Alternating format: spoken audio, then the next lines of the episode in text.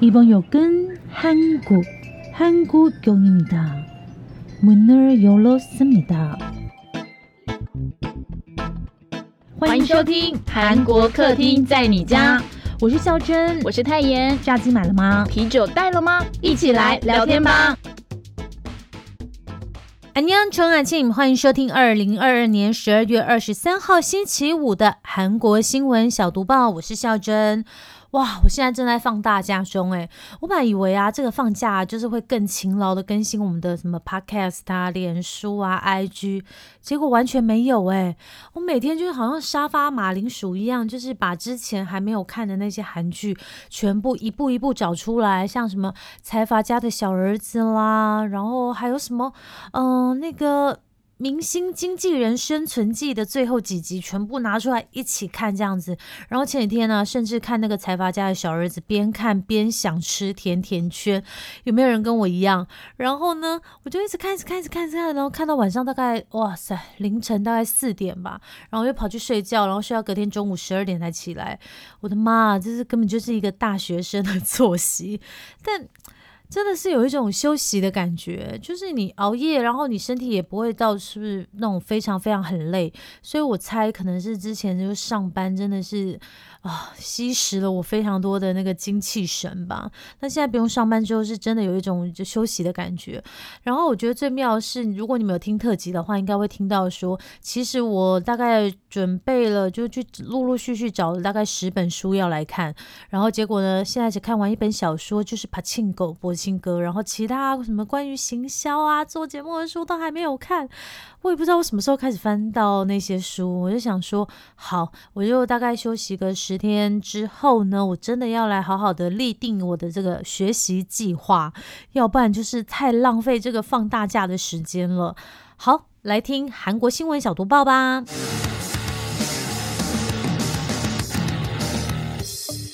新闻小毒棒，不能错过的韩国大小事。中国在韩国也有秘密警察组织吗？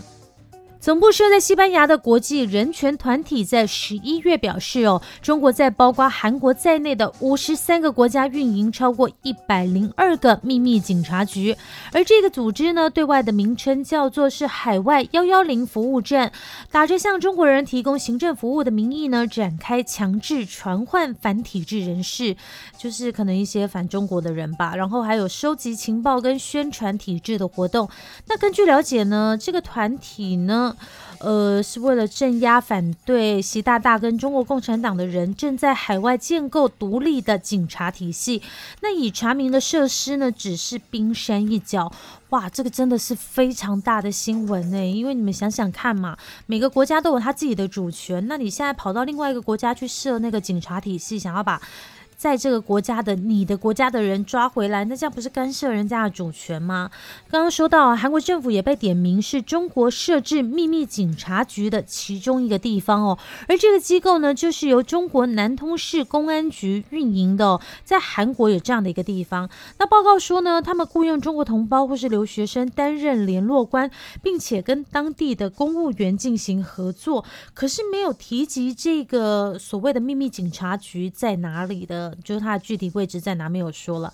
那目前呢，韩国军方跟警方的反间谍组织跟外交部这些政府部门呢，通通开始着手调查在韩国的实际情况哦。如果呢，在韩国也查出有这样的组织实体的话，将涉嫌侵犯主权、妨害司法公正，可能会对韩中关系产生相当大的影响哦。其实呢，相对其他比较自由民主阵营的国家呢，韩国在应对中国渗透这。这方面呢，嗯，就是被很多韩国里面的人就说，哎，很薄弱啊。那比较有代表性的例子是像那个中国教育部直属机构孔子学院哦，它在西方呢被指为是有这个中国体制理念的宣传据点。那你们也知道嘛，就是有一阵子，前阵子就是孔子学院纷纷被就是退回他们自己的国家。可是韩国呢，以去年来说呢，到目前为止哦，总共有二十三家孔子学院在亚洲排名第一。机哦。另外呢，在今年韩国地方选举中呢，享有投票权的外国选民中，百分之七十八点三都是中国人诶。目前呢，在韩国居住三年以上的中国人呢，就享有地方选举投票权。可是呢，中国却不允许这些呢住在中国的外国人有永久居住权的人有投票权。所以就有人觉得啦，在这件事情上应该要适用相互主义，也就是说，哎，我准你可以投票，那你应该也要准我可以投票吧？好，那那我们就再继续看看这件事情会怎么发展哦，因为真的是蛮大的新闻。好，下一条，五峰站死亡事故，列车司机当时正在看手机。哇，这太扯了吧！韩国铁路的重大事故在十一月五号的时候，在京畿道五峰站，一名司机驾驶货运列车。那个时候呢，这一辆货运列车呢撞死了正在线路作业的韩国铁路员工哦。最新的消息说呢，当时在车上的一名驾驶呢，在事故当时他正在看手机。其实呢，这名货运列车上坐着两名司机哦，有一个是实习驾驶，我们就叫他 A 先生好了。A 先生负责开车，当天是他第一次开进五峰站，而那个时候呢，需要进行监督跟指导的高级监督驾驶 B 先生呢，就是他要看着这个 A 先生怎么开。当时呢，他却一直看着手机的场面呢，被这个操控室的 CCTV 拍到了。根据了解呢，目前韩国国土交通部铁道特别司法警察队呢，正以工作过失杀人的嫌疑调查这两名职员哦。刚刚也有说到这个 A 驾驶哦，他是第一次开这一条五峰站路线哦。但是他是实习驾驶啊，虽然说真的是发生车祸是他开的车，但是最关键的原因呢是这位高级驾驶员 B 先生呢，当时因为看手机没有进行监督还有管理是事故的直接原因，目前是这样判断的啦。韩国铁路安全法呢虽然禁止驾驶在列车运行过程中不能够使用手机这些电子设备，可是因为呢就是在现场经常有人不守规矩，韩国铁道公社呢也在管控方面呢大伤脑。经在二零一四年的时候呢，就有司机用手机发 Kakao 的时候呢，发生这个追尾事故，就就撞到上一辆车这样子。那有没有办法防范这些驾驶不要这样子用手机呢？虽然根据现在的法律呢，可以安装这些 CCTV，可是韩国铁道公社工会呢，却以侵犯人权为由表示反对。所以目前呢，只有安装这个拍摄前方线路 FCCTV 哦。那这一次为什么会被拍到呢？他说呢，是因为。这这个这一段监控录像刚好投射在机房的玻璃窗上，哇，该怎么说呢？其实我本人，其实我跟泰妍两个人都非常非常讨厌，就是一边开车或者是一边走路正在用手机的人。有时候在路上看到真的很讨厌，像今天呢，出去的时候我就隔着那个半开的车窗吼了一个用路人。你们知道为什么吗？因为。他在过那个马路的时候，我们就开车嘛，然后等他。他真的从头到尾呢，是完全没有抬起头来看两方有没有车的。他就这样子看着手机，这样一路走过去，觉得说完全不会有车撞到他。我觉得这真的太荒谬了。然后我叫住他的原因是为什么？我就觉得拜托你自己的命要自己顾啊！你怎么可以就是为了一个手机，然后就是。妈呀，你你你你你你就算不照顾自己的性命，然后你也照顾一下别人吧。别人为什么因为你这样子一直看手机，然后不遵守交通规则，然后万一不小心，就是你知道有一些什么事故或者什么的。然后害到别人啊！哦，反正我就是真的非常讨厌，就是一边看手机一边开车或者是过马路的人。还有不知道有没有人发现，其实现在搭捷运的时候呢，有时候有些人也很烦，因为他就是一边看手机一边下车。然后这些人呢，就是你知道，因为看手机就没有办法专心嘛，所以他可能根本就不知道前面有没有人走过来，或者是你你就突然间走得很慢，然后挡住后面很多人呢。我真是觉得大家有差那五分钟吗？可不可以先把路好好走完，然后再看你的手机还是什么？而且我看很多人有时候只是看脸书，或者是看一些影片或什么，这个有差那五分钟吗？拜托，在这里诚心劝大家，好不好？就是不要让手机成为就是一个夺命的工具。好，下一条，何振宇、金赛伦、申慧欣被列入 KBS 竞演名单。韩国三大电视台之一的 KBS 说呢，对引发酒驾争议的演员金赛纶、郭道元，还有神话组合申慧星这些人呢，给予暂停出演的处分。也就是说，他们三个人没有办法去 KBS 表演了。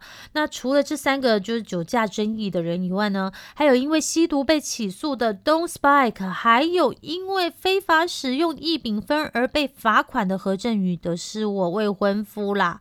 因为吸食、买卖毒品而被判入狱的前 I 控成员 BI，这些人呢都被停止出演处分名单哦。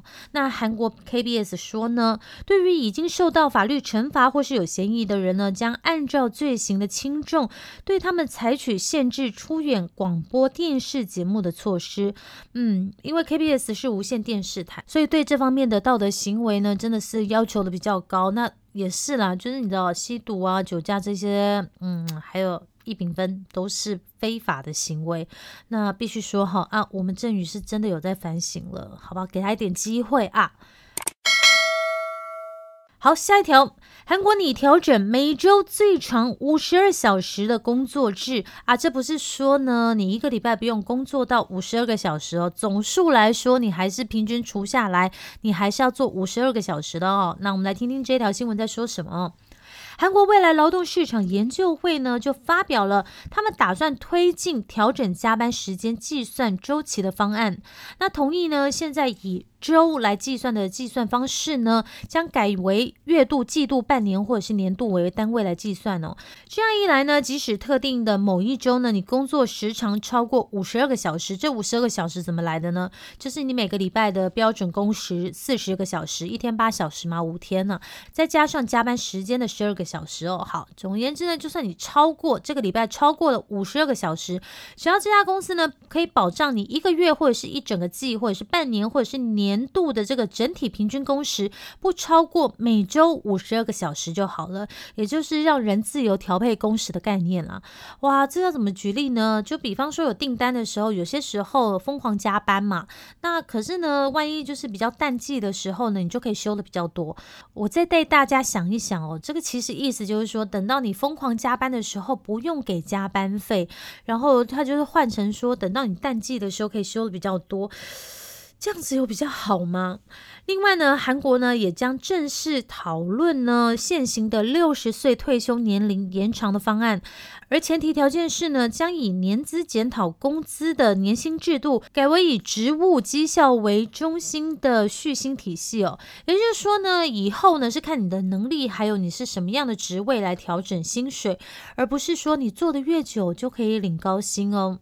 这个未来研究会，大家是不是觉得很好奇呢？它是在韩国总统尹锡悦指示下。在今年七月成立的，非常的新哦，由十二名专家组成哦。那主要的工作呢，他们是要研究这个劳动市场的改革课题，而且向政府提出他们的建议哦。随着未来研究会给出的建议呢，预计韩国政府不久以后呢，就会以这个为基础来制定具体的劳动改革推进方案。最后一条消息呢，也是经济消息。韩国政府呢下调了二零二三年的经济增长预期。哇，看起来真的是全球都不太看好二零二三年的经济发展呢。韩国政府预计呢，由于全球贸易疲软，还有利率上升拖累出口跟国内需求呢，韩国经济明年将放缓。哎，还是说我们要常去韩国救一下韩国经济呢？韩国财政经济部公布的半年度经济展望报告中说了，预计二零二三年呢，这个亚洲第四大的经济体国内生产总值，也就是 GDP 呢，将增长百分之一点六。哇，这低于呢六月份的时候预测的明年大概会有百分之二点五的。增长率诶，哇，增长真的很少诶。预计今年韩国经济呢将增长百分之二点五。那另外呢，韩国也推估二零二三年的平均通货膨胀是百分之五点一哦，哇，蛮高的诶。好，以上就是本周的韩国新闻小读报。财阀家的小儿子再过两天就要大结局了，哇，到底这个陈岛俊？的前世今生会怎么样的发展，我真的是要好好的锁定一下，到时候有时间再来跟大家讨论。那星期一呢，还有泰妍的韩国新闻小读报，也别忘了锁定我们的特辑单元，就是你知道，你可以搜寻 Podcast 韩国客厅在你家，就可以听到我们的特辑哦。下星期三的特辑呢是第四季的最后一集喽，到时候我们再来跟大家聊聊说整个第四季啊我们的心得与感想吧。安妞，拜拜喽。